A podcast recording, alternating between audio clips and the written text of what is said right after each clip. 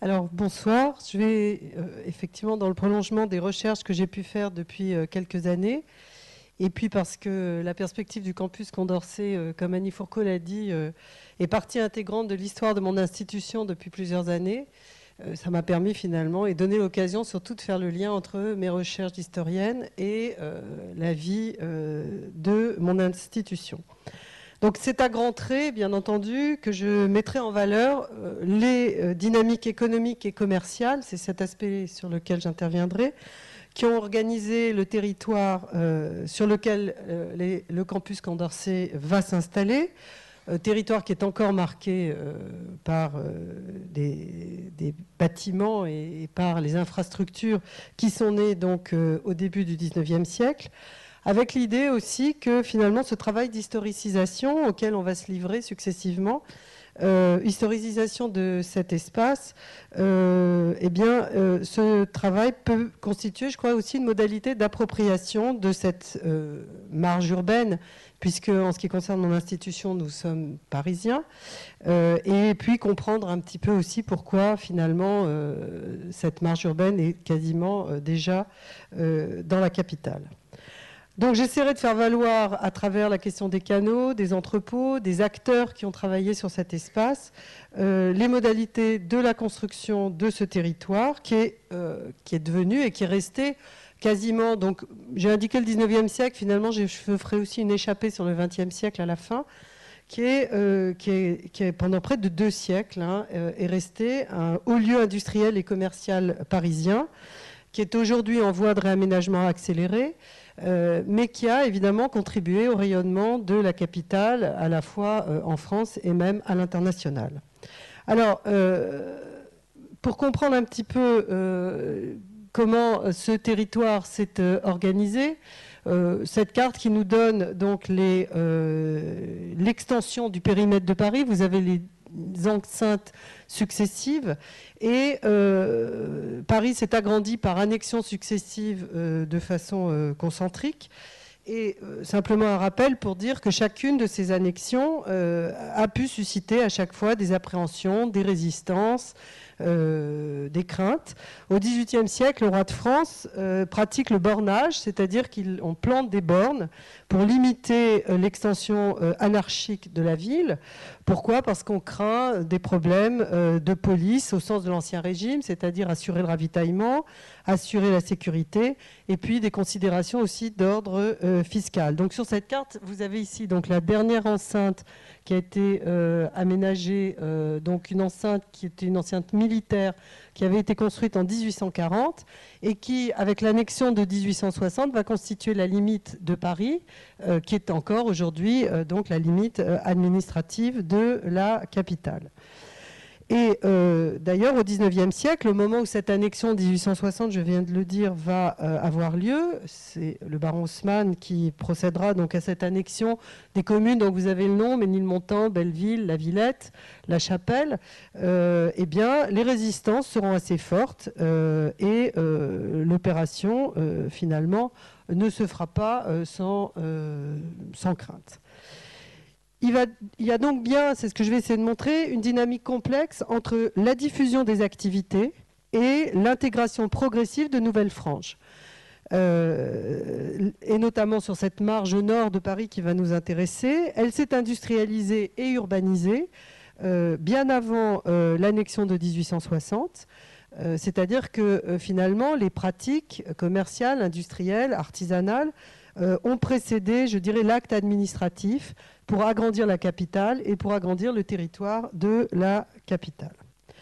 Alors, euh, aujourd'hui, alors que le Grand Paris est en cours de construction, on en parle beaucoup de diverses manières, euh, on sait qu'il y a un effort important d'harmonisation des politiques urbaines entre la ville de Paris et les communes euh, périphériques, euh, il y a bien un travail euh, de finalement d'harmonisation et de de coïncidence et de et d'ailleurs le campus Condorcet est à la fois sur Paris, hein, à la Chapelle, et sur le territoire d'Aubervilliers. dernier point, parce que j'ai mis je vous ai mis cette carte parce que c'est un acteur important qu'on va retrouver euh, pour le 19e siècle. C'est euh, des acteurs privés, puisque j'ai parlé là de l'administration, le préfet de la Seine, Haussmann, mais il y a des acteurs privés qu'on va croiser dans cette histoire, et notamment la société EMG entrepôt et magasins généraux de Paris, qui est né au 19e siècle et dont le site s'inscrit en bordure immédiate de la capitale, avec un environnement extrêmement structuré par la diversité euh, des moyens de transport. On le voit sur cette carte, c'est une carte contemporaine, mais avec euh, en jaune hein, euh, une superposition d'un paysage qui est à la fois existant et à venir. Alors, euh, j'évoquerai donc en deux temps, d'abord les moteurs de la transformation de cet espace, et puis ensuite ce que j'ai appelé la conquête de l'espace, en faisant valoir à la fois les acteurs et les intérêts qui ont structuré ce euh, territoire.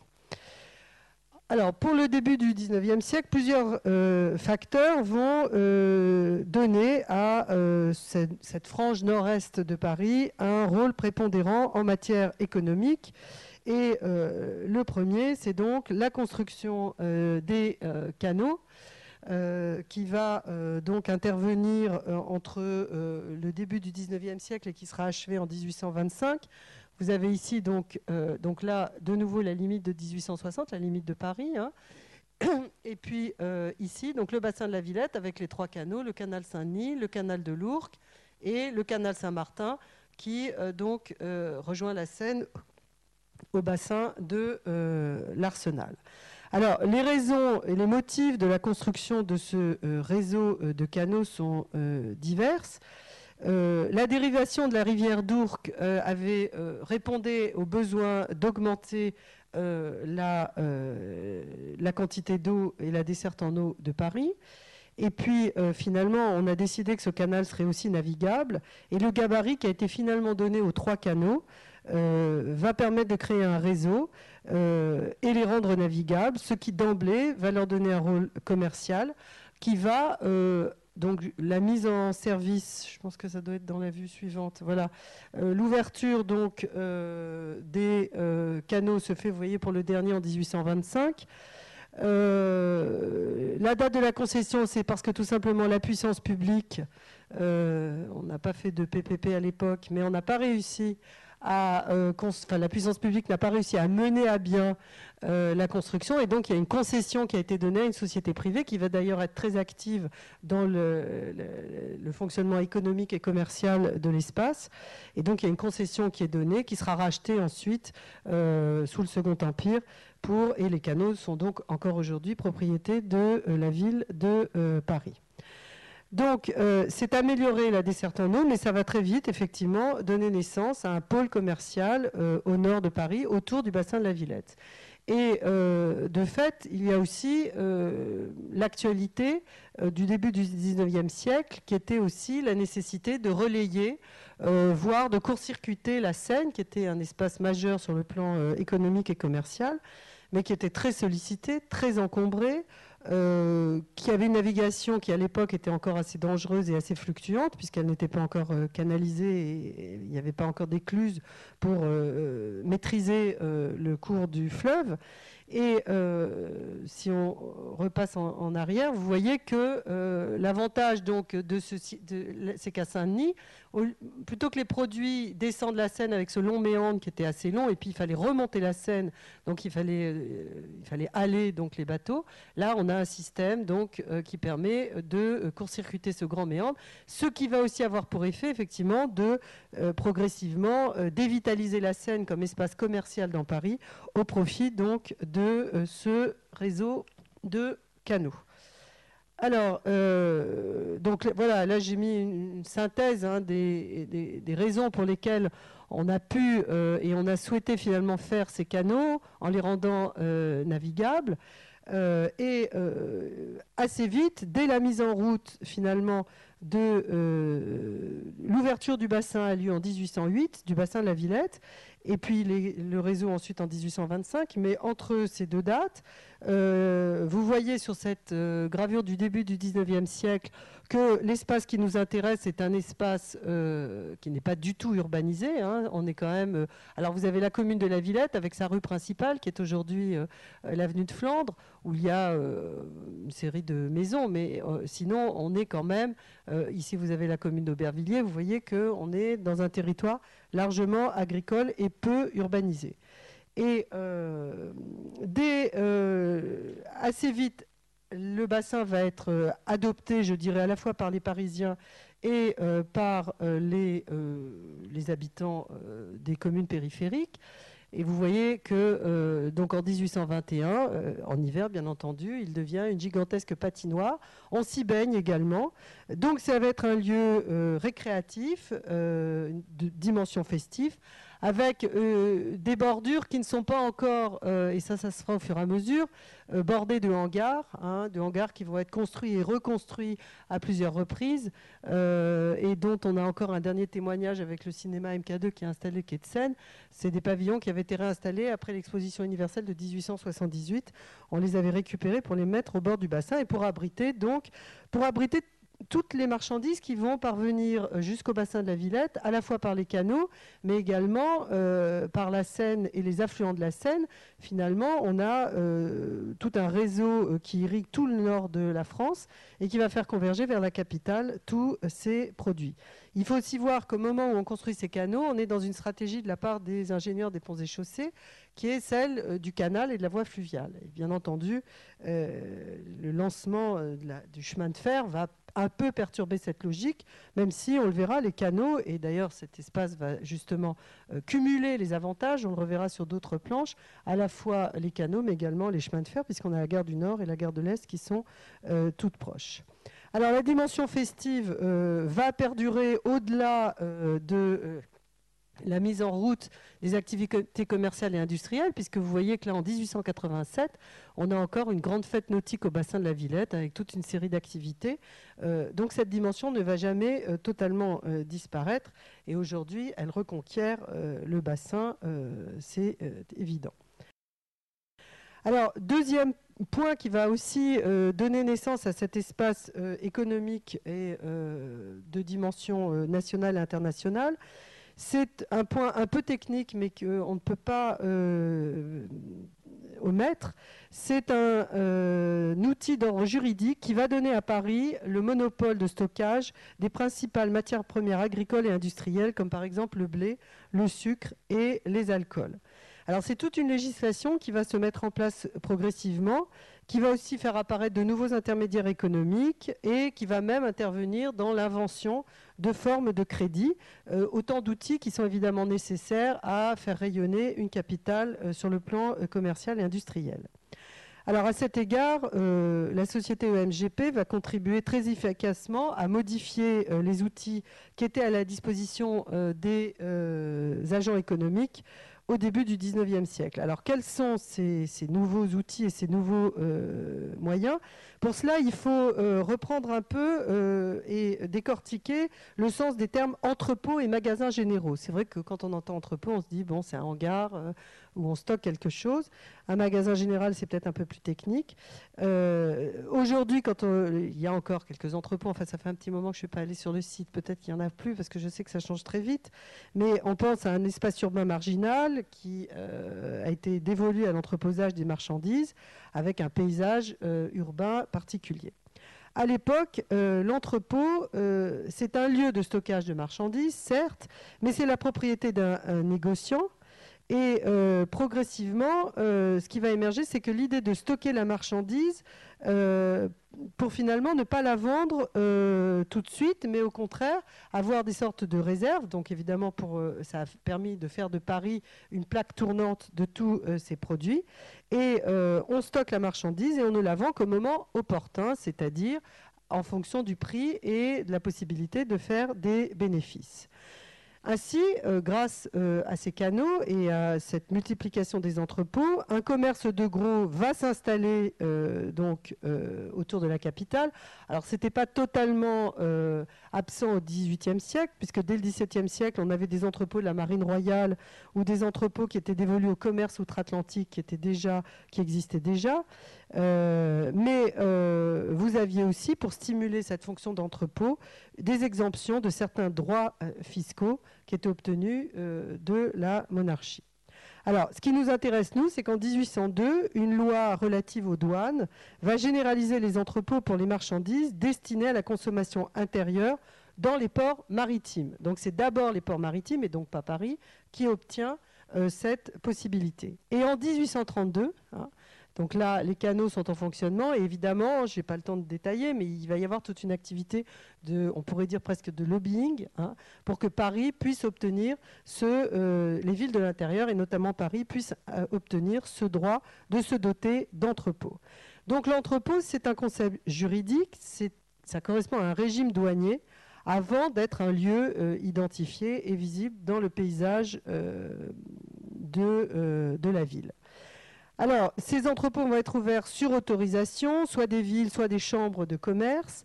Et euh, on distingue, euh, excusez-moi de ces détails un peu techniques, mais euh, c'est difficile de passer outre, on distingue les entrepôts réels, qui sont des magasins publics, donc qui sont gérés par la puissance publique, dans lesquels la douane prend la marchandise en charge et prélève des droits à la sortie. Donc évidemment, il y a une fonction fiscale aussi. Euh, et puis l'entrepôt fictif, qui lui est installé dans les magasins des particuliers, puisque vous avez des entrepositaires particuliers, donc des entreprises privées, où là la douane pèse les produits entrés et n'exerce qu'une surveillance partielle. Elle va faire payer les droits euh, donc au moment de la mise en consommation sur le poids constaté à l'entrée. Donc toute cette activité à la fois juridique, douanière, fiscale va s'agglomérer, je dirais, se cristalliser autour euh, du bassin, à la euh, périphérie de Paris, à cheval donc entre Paris et euh, les communes périphériques. Pour les magasins généraux, ils vont eux se diffuser sur le sol national au lendemain de la crise économique de la fin des années 40, c'est-à-dire un petit peu plus tard, afin notamment, en France, les années à partir des années 1846, on a une crise économique assez sévère. Et donc, afin de remédier aux ruptures d'équilibre alimentaire et euh, dans la perspective d'avoir un stockage des produits alimentaires plus euh, régulier. Alors, c'est un décret-loi du 22 mars 1848 qui va habiliter les premiers magasins généraux pour délivrer euh, des bulletins de gage négociables. Qu'est-ce que c'est que ces bulletins de gage Les marchandises sont inscrites sur un registre qui indique la date du dépôt, l'identité du déposant, l'espèce et la quantité des marchandises. Et le récépissé exprime les mêmes indications et la valeur vénale des marchandises est estimée au jour du dépôt. Vous allez avoir 60 euh, magasins généraux qui vont couvrir euh, le territoire français sous la surveillance de euh, l'État. Et c'est en... Euh, oui, alors là, excusez-moi, c'était la fin de, euh, sur le, trafic sur les canaux. C'était pour vous donner une idée euh, en comparaison. Hein, sur, là, on est en 1885. finalement, le, tonnage de la Villette, hein, qui est comparable pour le mouvement de la navigation euh, en tout cas au Havre et à Bordeaux. Marseille est quand même euh, largement au-dessus, mais vous voyez que euh, on n'a pas la mer à cet endroit-là, mais on a un trafic qui est quand même très important. Et puis voilà, il y a une deuxième comparaison. vous avez le port de la Villette ici, et puis là, vous avez donc le total des chemins de fer, 10 millions de tonnes. Mais si vous comparez le port de la Villette avec la gare du Nord ou la gare de l'Est, ou, d'autres gares qui sont... Euh, vous voyez que euh, le port tient largement là, euh, le tête-à-tête avec le chemin de fer. Voilà. Donc, ces magasins généraux, on, arrive sur l'espace qui nous intéresse, et là, vous avez une, une lettre, une correspondance qui est signée, je pense que vous le... Pardon. c'est pas très lisible, mais c'est signé ici par le baron Haussmann, le préfet de la Seine, donc en 1862, qui accuse réception euh, de la demande d'autorisation de créer un magasin général à Saint-Denis. Donc en plus de la fonction d'entrepôt, on va avoir la multiplication de ces euh, magasins généraux. Pour ouvrir un magasin général, il faut justifier de ressources en rapport avec l'établissement projeté. Il faut fournir un cautionnement. Donc évidemment, ça va aussi euh, propulser sur le devant de la scène euh, commerciale et industrielle parisienne des acteurs de plus en plus euh, solides et de plus en plus importants. Enfin, la dernière innovation un peu technique et juridique, et puis on en aura fini avec les... mais c'est quand même toutes ces conditions-là qui ont permis à cet espace, au cours du 19e siècle, de prendre le relief euh, qu'il a pris, c'est euh, la création d'un bulletin de gage spécial, le warrant, vous en avez un là sous les yeux, qui va correspondre à un outil de crédit moderne qui permet aux négociants d'obtenir contre le dépôt de leurs marchandises dans un entrepôt un titre négociable et un crédit bancaire. C'est-à-dire que ces récipicés vont, vont, circuler et vont servir à alimenter toute une chaîne de crédit et vont être négociés en étant gagés sur la marchandise qui est déposée dans le magasin général.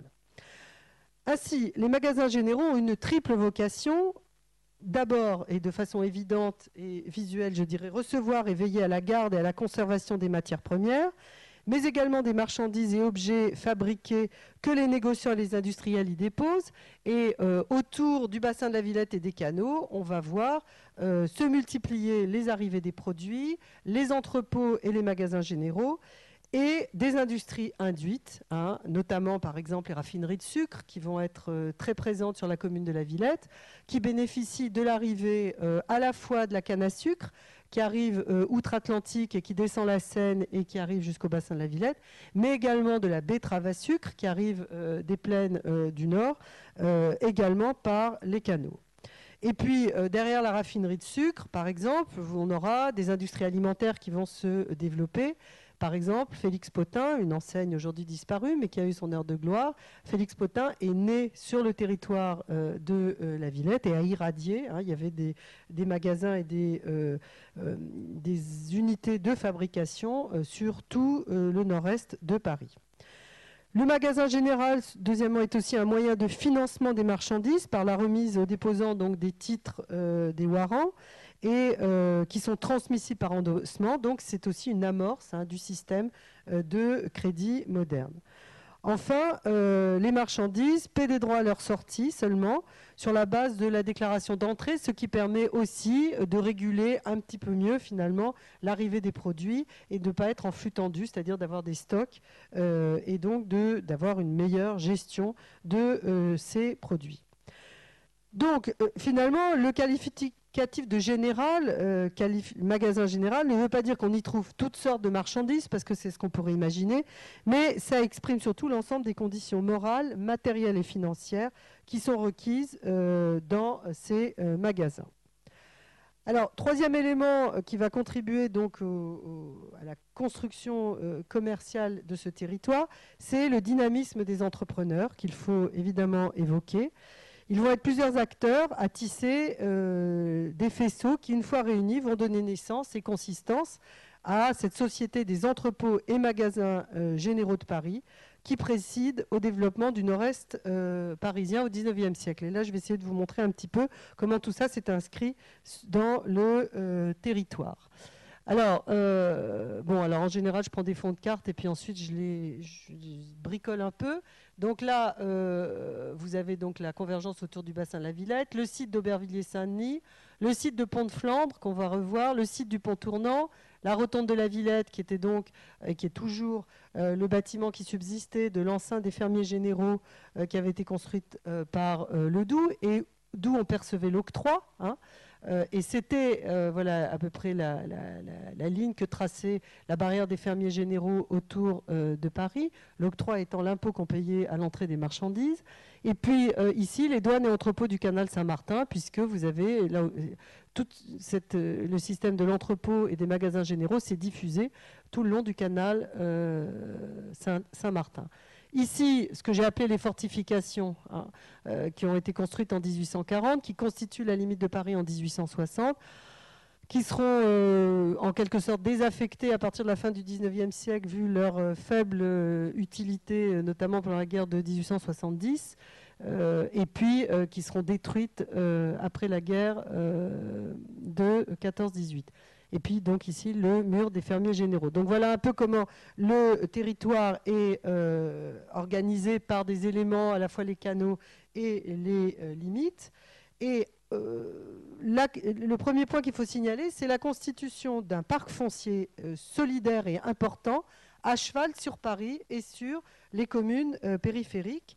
Euh, au tournant du XVIIIe et du XIXe siècle, c'est la famille Ingerlo euh, qui euh, va commencer à constituer un domaine foncier qui va fonder finalement la cohérence hein, du site EMGP et la cohérence finalement du territoire de part et d'autre de la limite de Paris.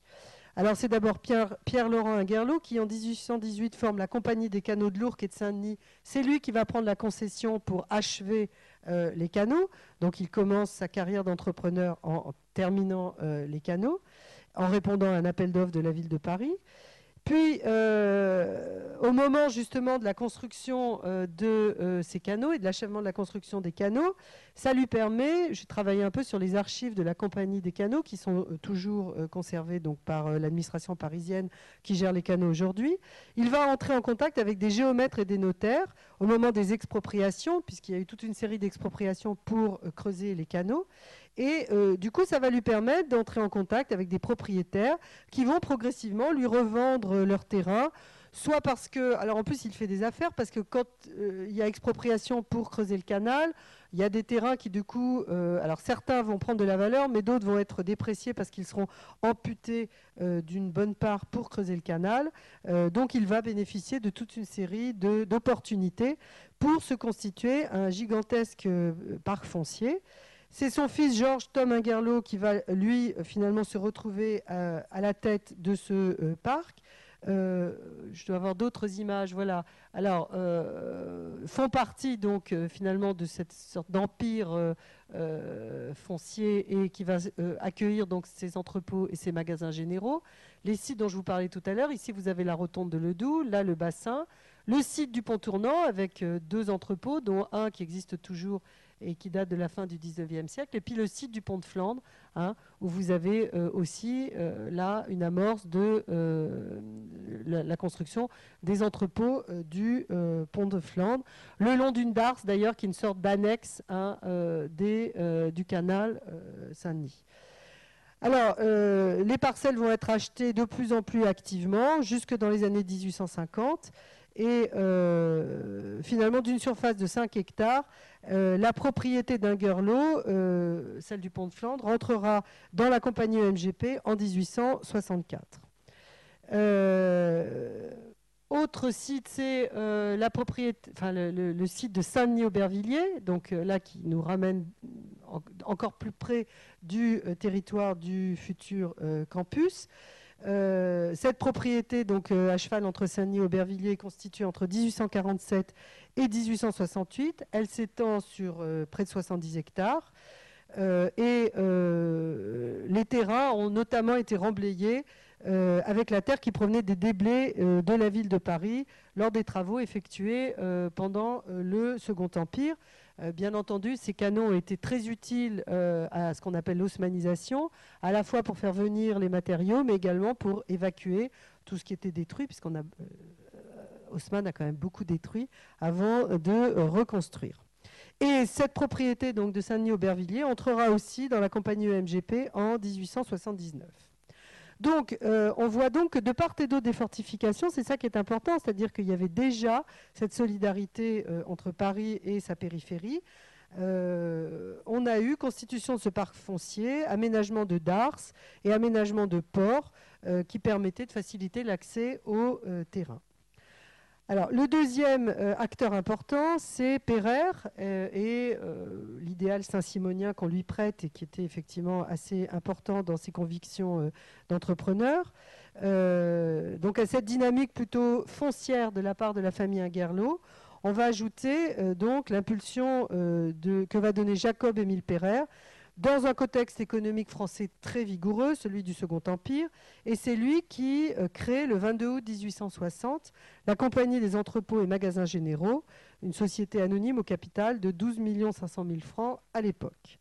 Alors, euh, est sensible aux idées saint-simoniennes et pour dire très vite, il est convaincu de la nécessité d'associer plutôt que d'organiser la concurrence entre les forces industrielles pour développer le pays. Et euh, finalement, la constitution de ce territoire du nord-est parisien est un peu le reflet euh, de cette idée. C'est l'idée d'une mutualisation des efforts qui est au principe même de la constitution euh, de la compagnie des entrepôts et magasins généraux. Alors EMGP se constitue et est créé en regroupant des éléments qui lui préexistaient. Une première compagnie qui s'appelait la Compagnie des docks Louis-Napoléon, euh, du nom de l'empereur euh, Napoléon III, qui est créée en 1852 et euh, qui avait déjà pour objectif de faire de Paris la plaque tournante du commerce entre la France et l'Amérique. Cette compagnie des docks de Louis-Napoléon était plutôt basée sur une surface de 50 000 m2 d'entrepôt, plutôt basé au bord du canal Saint-Martin. Donc euh, vous voyez qu'au fur et à mesure, tout ça rentre dans la même société, mais euh, il y a aussi une cohérence territoriale euh, et les canaux forment finalement le, fil qui relie tous ces établissements. Et euh, va donc récupérer le domaine constitué par un guerlot au pont de Flandre, que je vous montrais tout à l'heure, et au pont tournant en 1864. Donc finalement, il arrive à à, ramasser et à récupérer des euh, éléments euh, qui existaient préalablement. Et euh, par ailleurs, il va par ailleurs, va aussi obtenir l'autorisation d'associer l'activité d'entrepôt à celle de transport, ce qui va permettre d'inscrire l'activité commerciale à plusieurs échelles. Alors ici, je vous ai mis une carte qui superpose un peu des choses d'époque très différentes, mais c'était pour aller plus vite. Euh, donc vous avez le réseau de canaux en bleu, les chemins de fer qui vont se développer euh, à partir des années 1850, euh, à la fois le réseau ferré de la gare de l'Est et de la gare du Nord, mais également le chemin de fer de petite ceinture. Hein, qui fait le tour de Paris et qui évidemment avait un rôle économique et industriel important. Et puis la route, alors là j'ai mis route périphérique et autoroute, c'est évidemment des strates qui viendront après. Mais dans euh, la stratégie de Perrer, évidemment, il faut euh, combiner à la fois l'activité d'entrepôt et de magasin général et euh, la densification et la densité de la desserte en moyens de transport. Et aujourd'hui, le paysage est marqué évidemment par cette accumulation de moyens de transport. il est à la fois marqué et c'est un atout évidemment pour développer cet espace urbain à des échelles différentes.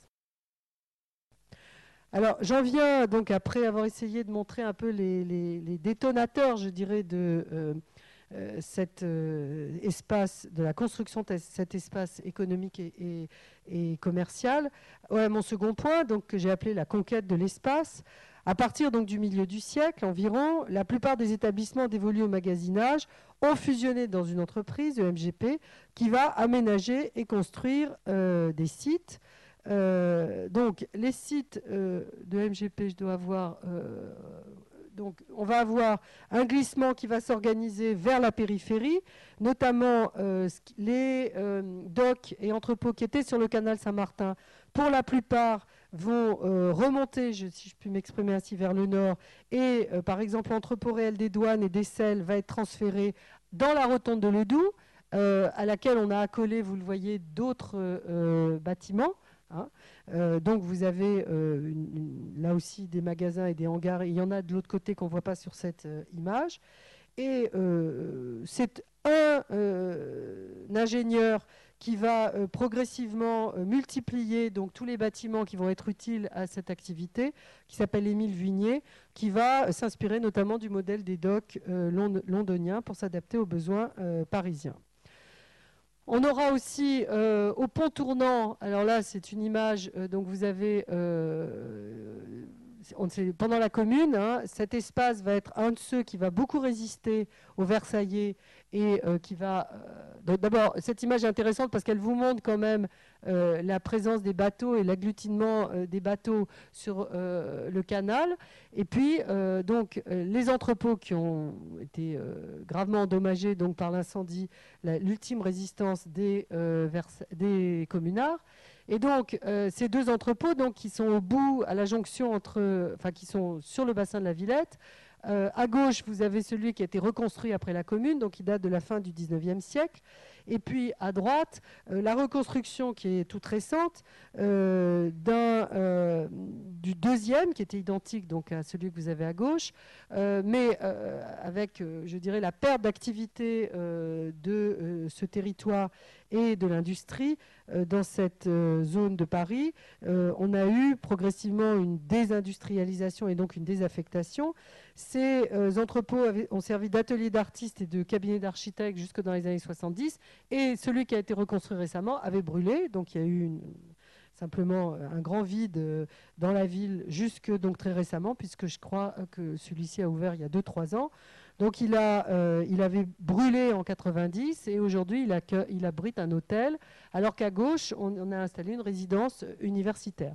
Donc il y a une réappropriation importante, résidence étudiante, atelier d'artistes, de euh, ces bâtiments qui pour certains datent de l'époque de fonctionnement encore de la société MGP et pour d'autres donc sont entièrement reconstruits. Euh, pour le pont de Flandre, euh, vous aviez donc, vous voyez, tout un système euh, de bâtiments alignés les uns à côté des autres, avec des passerelles, avec de l'eau donc et les canaux qui permettaient de décharger directement les bateaux pour que ensuite les sucres, les grains ou les liquides, c'est-à-dire en général plutôt pour fabriquer de l'huile et des alcools, on avait près de 17 magasins qui étaient donc sur le site du pont de Flandre voilà euh, une photo. Là aussi, certains des bâtiments euh, subsistent et ont été reconvertis euh, aujourd'hui. Alors, donc il y a une conquête du point de vue du paysage et de l'activité qui est à peu près achevée et posée dans les années 1870-1880. Et dans ces années-là, Paris est donc une capitale commerciale d'envergure internationale grâce à ce territoire du Nord-Est. Le trafic explose, notamment euh, en raison, euh, je l'ai déjà dit, de la concentration des moyens de transport sur le site, qui sont donc complémentaires et pas euh, concurrentiels. Et voilà un peu quelques chiffres hein, pour vous donner une idée de l'évolution du trafic entre 1850 et 1880. Alors, le baron Haussmann, qu'on a vu dans les années 1860 sollicité pour euh, la création euh, d'un entrepôt à Saint-Denis, euh, quitte la scène parisienne de la préfecture avant la chute du Second Empire, bon, dans des conditions un peu complexes sur lesquelles je n'ai pas le temps de m'attarder. Mais sa carrière n'est pas finie parce qu'il va vivre assez longtemps, il aura le temps d'écrire de copieuses mémoires. Mais il prend la tête de la compagnie EMGP à partir de 1873. Donc on retrouve le baron Haussmann à la tête donc, de cette compagnie.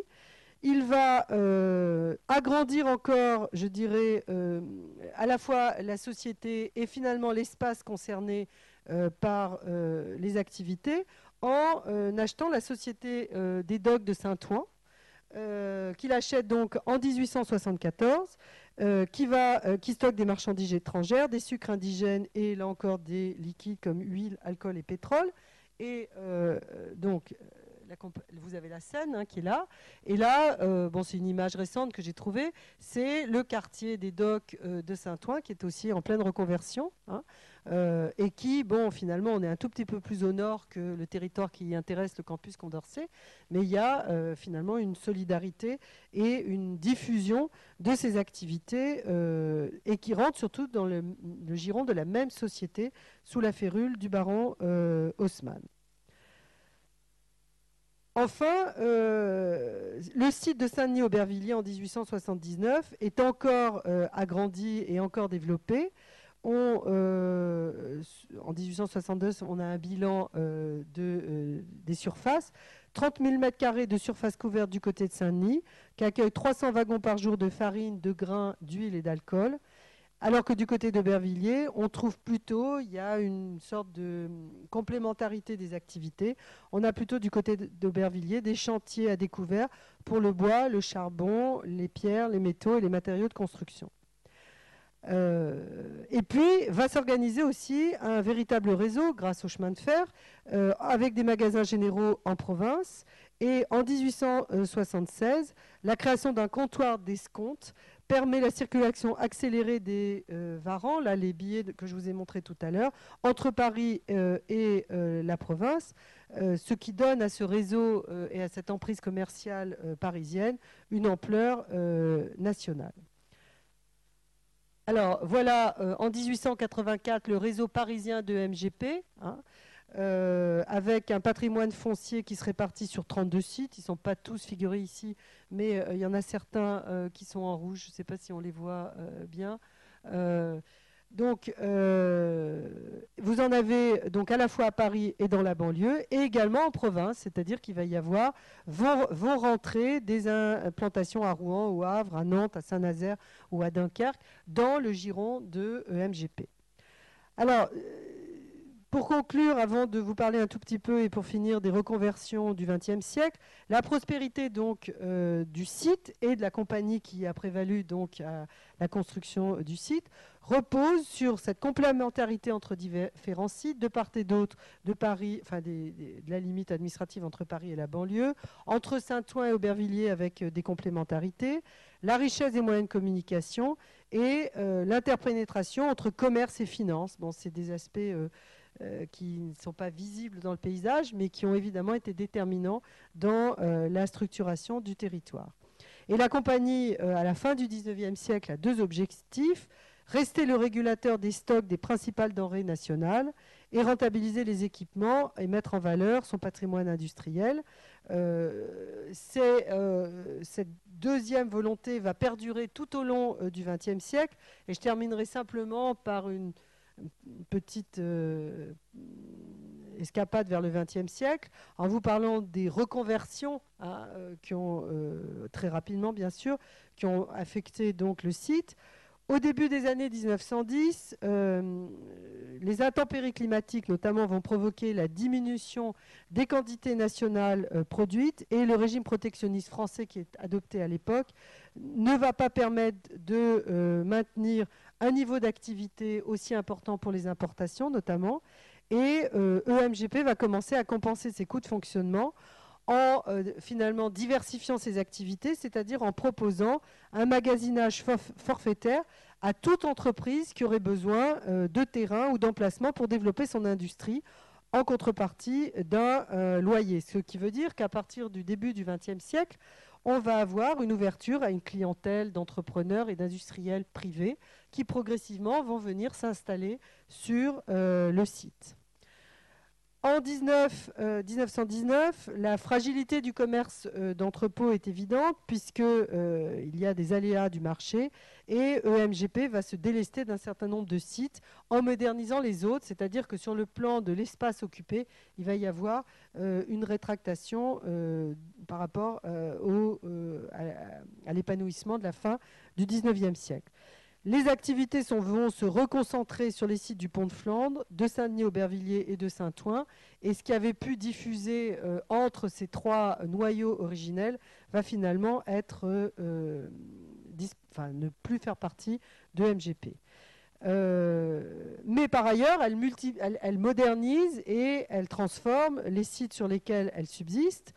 La crise de 29 va entraîner encore des mutations importantes qui vont annoncer finalement la fin du système d'entreposage centralisé que je vous ai décrit et qui est né dans les années 1820-1840. Euh, le relais va être pris, donc les infrastructures, les, moyens de transport, euh, les bâtiments, euh, tout ça va être occupé par des coopératives agricoles, des silos locaux pour les céréales ou encore l'envoi des sucres vers les raffineries. Et euh, une telle évolution va aussi être rendue possible par l'apparition grandissante d'un nouveau moyen de transport par rapport à ce que je vous ai décrit jusque-là, c'est bien sûr le camion hein, qui permet une diffusion et une euh, distribution des produits à rayons euh, différents et surtout dans des quantités un peu différentes.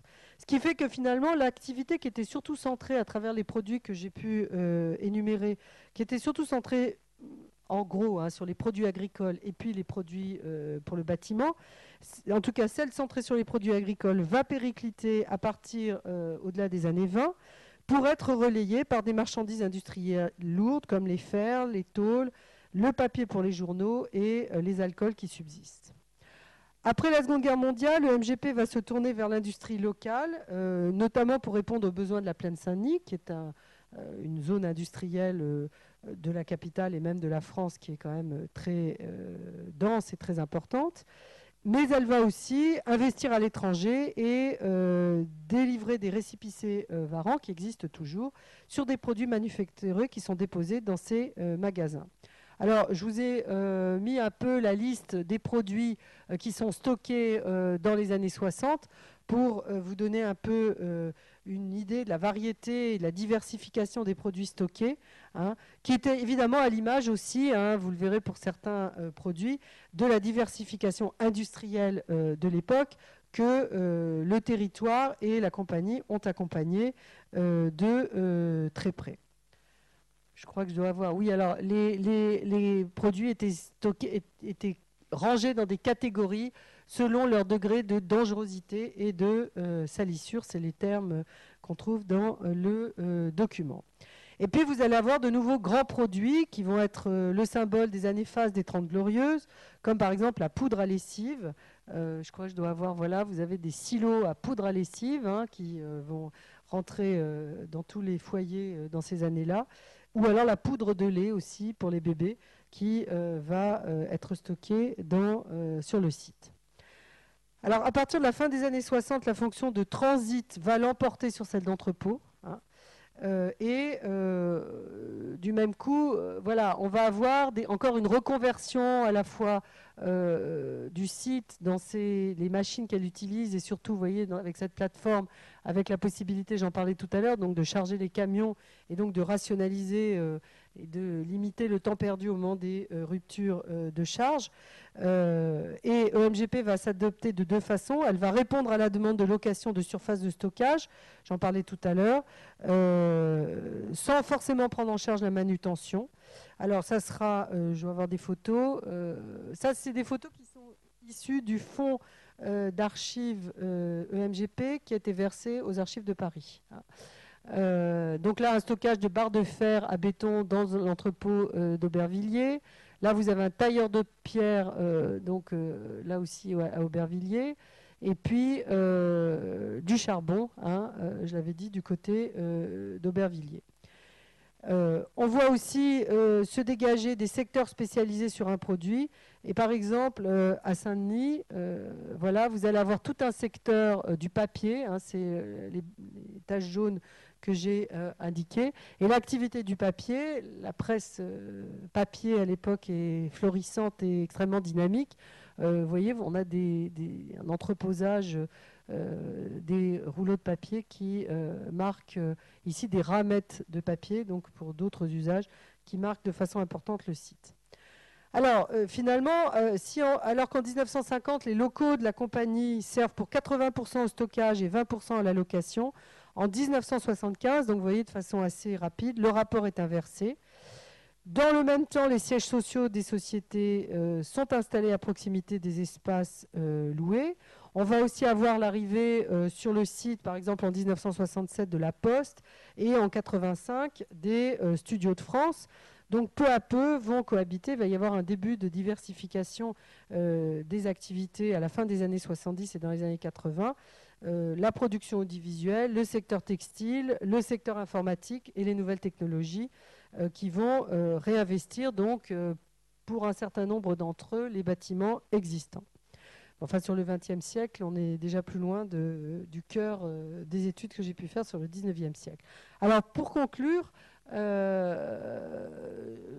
pense que le développement du nord-est parisien a répondu euh, en son temps, c'est-à-dire dès le début du XIXe siècle, aux besoins industriels et commerciaux de la capitale. Et euh, ce territoire a offert à Paris un outil irremplaçable de rayonnement grâce, je l'ai dit, au patrimoine foncier et bâti qui avait été constitué euh, dès le début du siècle. Un site fortement structuré par les moyens de transport, les grandes routes royales qui vont, et puis les, anneaux autour de Paris, les maréchaux, le périphérique dans les années 70, les canaux, on l'a vu, et euh, les euh, chemins de fer.